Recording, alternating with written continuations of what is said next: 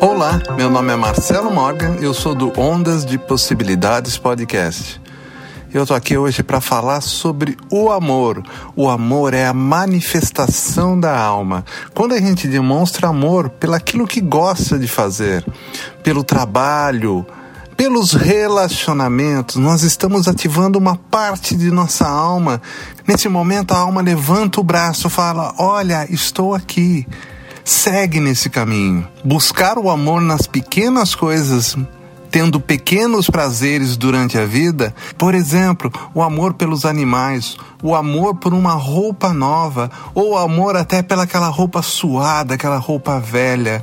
Nós encontramos o amor em tudo, encontramos também o amor em cada gesto que fazemos durante o dia. Perceba que no final das contas, tudo é amor, porque tudo vem da alma.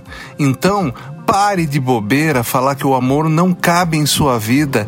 Pare de besteira falar que você nunca encontrou o amor verdadeiro na vida. É claro que encontrou. O amor verdadeiro está em todos os lugares, em todas as coisas, em todos os sentimentos.